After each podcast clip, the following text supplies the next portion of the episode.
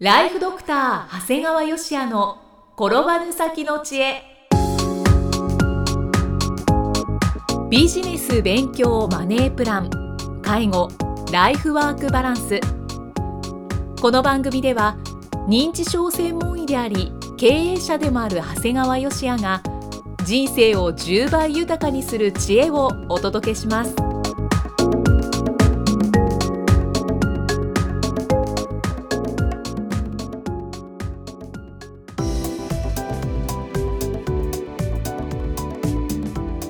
ちは、生きみえです。ライフドクター長谷川芳也の転ばぬ先の知恵。今回は第124回目です。長谷川先生今回もよろしくお願いします。よろしくお願いします。えー今回は何かことわざのお話でしょうか？まあ確かにあの三つ子の魂100までという、はい。まあことわざなんですが、まあ辞書的にはね、えー幼児の性質は一生変わらないものだということになるんですが、これはね、えー認知症の専門医としてもこう的が得てるなと思うんですね。これ出生時の脳の神経細胞の数っていうのは、はいまあ成人とほぼ変わらないんだよね。あそうなんですねそうただ全くネットワークが形成されてないんだよね。うん。だからあの生命を維持する、まあ、呼吸をしたり心臓を動かすといった機能以外はほとんど未発達の状態なんだよね。ただこの状態で生まれた瞬間ではい。外界から強い刺激にさらされますよね。はい。光だとか音匂い暑さ寒さ感触まあその中でも両親をはじめ家族によるコミュニケーションってすごく重要なんですが、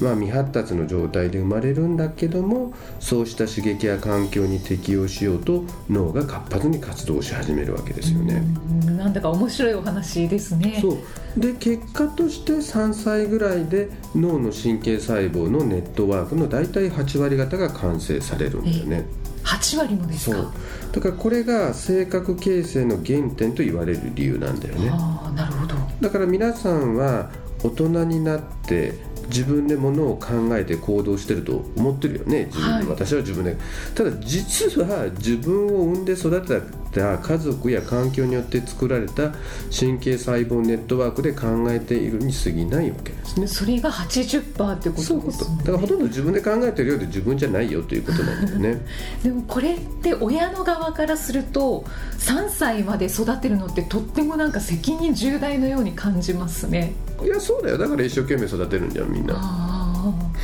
だから実際江戸仕草の中にも3つ心6つしつけ9つ言葉文12断り15で末決まる、まあ、要するにこうあの子どもの段階的養育法を考えていわゆる教育を実践してきたんだよね、特にこう3つ心ってやっぱ同じこと言ってるわけ、はい。3歳までに心の豊かさを教えなさい。生まれた時は心と体がつながってないので一日一日心の豊かさを磨いてあげて心と体をつないであげましょうそうして豊かな心に従うと良い行い感情豊かな表情のできる子が育つと意味されてるんだよね。じゃあ3歳までは心の豊かさを主に教えるっていうことなんですか、そう。ただねそうやって今イキさんやっぱり子供育ててないからああいう軽い発言が出るんだけど、生まれるとやっぱむちゃくちゃ可愛いもんだから、やっぱり一生懸命みんななるよね。あベターってくっついて喋りかけてっていうところがあるからあはい。だからあんまり肩肘そあの張る必要はないんじゃないかなと思うね。やっぱりそれも人間の知恵なのかもしれないんだけど思わずそうしたくなるような感じなんだよね。思わず頬をベターってくっつけたくなるだとか話しかけたり触ったりだとかっていうことがあるのかなとは思ってますね。はい。でこれ僕もう一つすごいなと思った。ら子育て主君まあ4つの訓示という言葉を書くんだけどこれはいい言葉だなと思ったんだよね。はい。乳児はしっかり肌を離すな、よしくっつけよ。う、幼児は肌を離せ手を離すな。肌は離してさすがに今度は手を離す。はい。少年は手を離せ目を離すな。青年は目を離せ心を離すな。これはね自分の子育てを振り返るもしくは見直すいい参考になる。乳児の時は肌を離すな。はい。で幼児になったら今度その肌は離してもいいけど今度手を離すなと。で少年になったら手を離してもいいけど今度は目を離す、で今度青年になったら目を離してもいいけど心は離すなこれちょうどいつまでも肌を離すなようじゃダメだよということなんだよね、でも最後まで心はずっと離さないようにっていう。そうなんですね。ですね。だから特に我が家の三姉妹もそろそろみんな最終段階の青年は目を離せ心を離すなの段階に入っています。はい。やっぱり青年期になると自立していくために自分なりの生きがい進路を歩んでいきますねしかし気持ちの上では心は離しちゃいけない、ということで基本的にはもう目を離して自由にしてもらってるんですが適宜、えー心は離さないようにしています。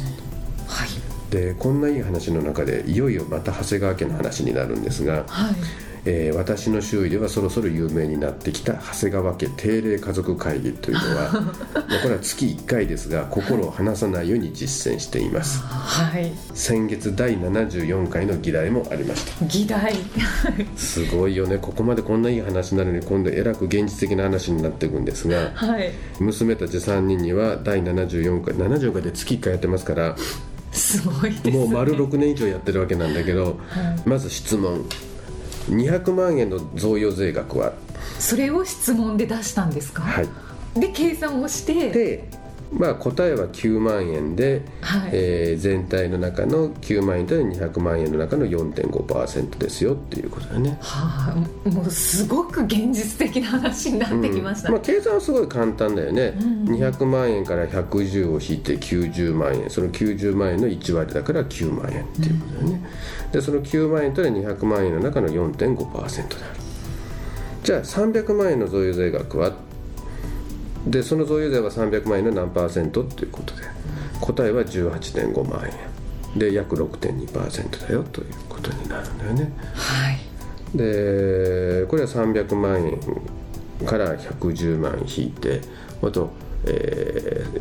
えーと300万から110を引くと190だよね、それの15%をかけて15%そこから10万円引くと。はいそうするとこの額になります。まあいきさん後で計算してて。はいわかりました。まあこれまあで相続税の最高税率はってことで逆に聞くわけですね、はい。そうすると答えは55%ということだよね。この3つの質問は3姉妹はこう自分でそこの場で計算をしてあ答えのてたんですか？200万円の贈与税額ぐらいはすぐ答えられるんだけど300万円の場合はあの300万円から引くと190そこの15ってやってやると28.5そこから10万引くっていうとちょっとさすがに説明がいりましたけどね、うん税率がわからないとですね。そんなんわかるよ、あわかりました。ごめんなさい、うん。そんなんわかるで、うんで何が言いたかったかっていうのは要するに答え数字をやることで理解してほしかったわけだよね、200万円贈与したら全体の中の4.5%払うだけでいい。300万円の贈与なら約6.2%でもいい。だけど相続税でボンと払ったら55%税金が払わないといけないんだよ。だから歴年贈与毎年きちっと贈与していくことが有効なんだよということを理解してもらったんだよね、はいまあ、ちなみに下の子は中学校3年生上の子は24歳なんですが、まあ、一つ一つの計算はいずれも小学生レベルなんですよね。だからこれをまあ現代社会での知恵に変えられれば最も嬉しいわけでありますね。はい。ただまあ気をつけないといけないんだけどもちろんこういった知識やお金の教育もしっかりとした幼少の教育要するに心の教育がしきちっとできているということはとても、えー大事であるわけなんだけどやっぱりお金の話っていうのはやっぱりどの家も結構、えー毛嫌いする家もあるんだけどうちはあえて毛嫌いせずにですね、えー数字で何を意味しているのかということを理解してもらっています。さすが長谷川家ならではの議題でございますね。はいはいでちなみに我が家の長女は現在歯学部に在学をしています。はい。もちろん将来は歯科医師を目指してるわけなんだけどまあこれ親の教育が良かったのかってまあハテナなんですが入学して最初に取り組んだことがファイナンシャルプランナーの資格取得だったんですねこう所属する大学主催の FP 講座があり、はい。早速申し込みました。うん。ただ本当は大学からするとこの FP 講座というのは経済学部生を想定してたみたいであそうですよね、私学部生は1人だったということで。まあただおかげで無事 FP 資格を取得しました。ああよかったです。ただね巷には FP の資格持ってる人なんて山のようにいるんだよね、だからまあ一番食えない資格って言われてるんだけどもただね FP ってそれで食うためじゃなくて勉強するためのものなんだよね。だから仕事以外で FP の勉強を続けてる人って結構いないんだよね、ただうちの長女はすごい。ななんですか？FP 資格を取得すると、あのー毎月雑誌が届くんだね。はい。でその雑誌が結構役立つんですよ、この1年間の最近のタイトルもねすごいよ。FP の離婚相談アドバイスとかね。2015年度税制改正要点解説。あそういうの。も、空き家問題とその対策を考える、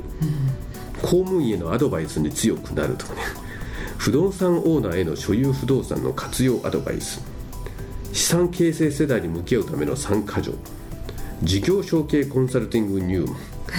損保共済による家庭のリスク管理などこれも確かにねこれ実生活に役立つものばっかりなんだね。長谷川先生大好きなものばっかりじゃないですか。ねさすがに僕これ読んでる時間がないんだけど、はい。長女はこれらにちゃんと目を通して最後のドリルを解くんだよね。でこの雑誌はちゃんとね読むだけじゃなくて最後に問題に回答するようになってんだよね、はいはい。でこの内容から問題が作られてるからだから結局ただ読むだけじゃなくて回答することでより理解度を高めることができるんだよね。で実はその回答を提出すると FP の更新のためのポイントを得ることができるんですね。そうなんですね。だからまあ僕はちょっと忙しいという点もあるんだけど、まあ、お恥ずかしい話ですけども自分は雑誌を読むことなくこう長女から回答だけ見せてもらってます。カンカンニングというか。どうしよう FP 協会の人が聞いてて長谷川さんこう無効ですとか言われたらね。そんなせこいことはないと思うんですけど、まあ、ただね長女と話をすると FP のような話がとても好きみたいですね。えー、会話をしていても経営センスを感じますしはい。だからまあ今年度からプライベートカンパニーの、えー取締役にも就任してもらうことにしま取す締役ですか、はい。学生さんだけど、うん。ちゃんとやることやって能力があればいいんです。今後は月次の損益計算書から貸借対照表まで理解してもらいます。はいまあ、もちろん24歳学生ですが仕事量に応じた役員報酬も払います。まあね歯科医の世界ってのは皆さん厳しい厳しいって言ってるんだけどまあその点確かに厳しさは医師の世界より進んでいます。僕はあえて進んでるという言葉を言うんだけど、その分成功と失敗の差が大きくやりがいがあります。だからこれが厳しいから大変だと僕は思ってないんです。厳しいからよりチャンスがあるんだよね、うだから長女にはですねいわゆる数字の読めるプロの司会を目指してもらいたいなと思っています。良いお父様を持たれましたね。うんまあしばらくすると僕も歯科の経営をやってるのかなと思ったりする時もありますね。うんこれはねなんでかっていうとね皆さん歯医者さんこんなたくさんあるのに誰も満足してないんだよね。うんだからちゃんと満足する歯医者さんはやっぱり世の中に提供するってすごく大事じゃないかなというふうに思ってますので、はい。えーまだまだ、えー歯医者の業界はやることがいっぱいあるなと思ってます。あとは道しるべになる三つ心それから子育て主君、4つの君も教えていただきました。ありがとうございます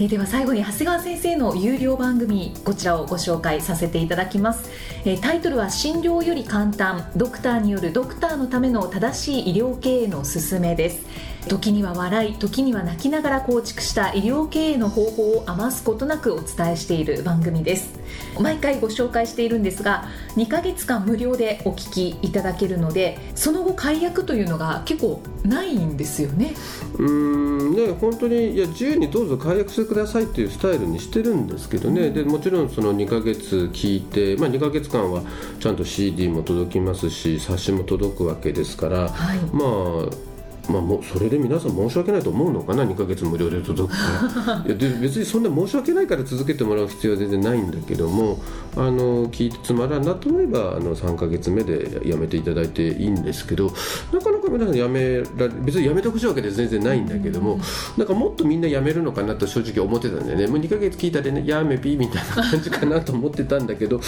まあ、その辺がちょっとあの意外だし、まあ、逆にそれだけちゃんと皆さんが内容をあの、まあ、聞くだけじゃなくこの冊子が結構いいんですよ。で聞いただけじゃなくて後で冊子読んだらまた勉強になるということで、まあ、かなりこう元々の、えーえー、レベルの高い方が聞いてくださってるのかななと思ってます。ですからまあだからやめちゃかんよという意味でもないですので本当に気楽に、えー、まず無料版からスタートしていただけるとありがたいなと思います。はい。ぜひお試しいただきたいんですけれども今おっしゃったようにすごく充実した内容で定期購読料は税込1万円なので、まあ、そんなにやめる理由もないかなとは思います。えー、ご入会された方に毎月20日にダウンロード形式の音声ファイルと配信内容をまとめたテキストをお届けしております。そして CD と冊子にして郵送でもお届けいたします。詳しくは医師・歯科医師向け経営プロデュースのホームページまたは iTunes ストアでも PDF で番組内容をご紹介しておりますのでご確認ください。長谷川先生今回もありがとうございました。ありがとうございました。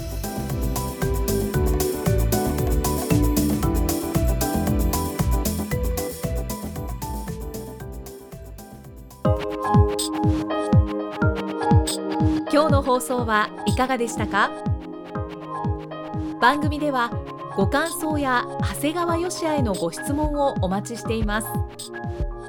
番組と連動したウェブサイトにあるフォームからお申し込みください。URL は http コロンスラッシュスラッシュ